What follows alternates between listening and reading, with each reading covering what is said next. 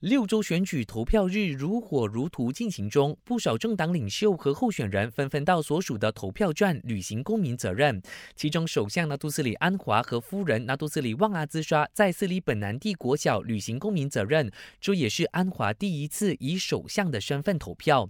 一党主席纳杜斯里哈迪阿旺、公正党雪州主席纳杜斯里阿米鲁丁、行动党元老丹斯里林吉祥、滨州看守首长曹冠友等也投下了神圣一票。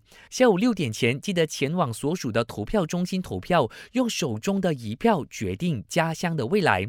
但是在出门投票前呢，记得一定要带把伞。气象局发出了最新的雷雨警报，其中击打的佛罗交易、本同、冰城威北、东北县、许兰俄的雪邦、乌鲁冷月等都会下雨又打雷。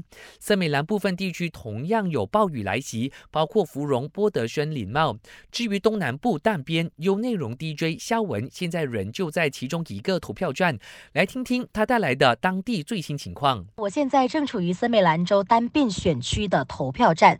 那以现场的情况来看的话呢，除了天气非常晴朗之外，投票站的人流啊也开始多了起来的。森美兰共有三十六个州议席，只要拿到十九个简单多数议席，就能够筹组州政府。一切有关州选成绩事宜，记得留守 Astro Radio News，我们将为你带来最新消息。也非常感谢你加入这节的焦点新闻，我是嘉俊。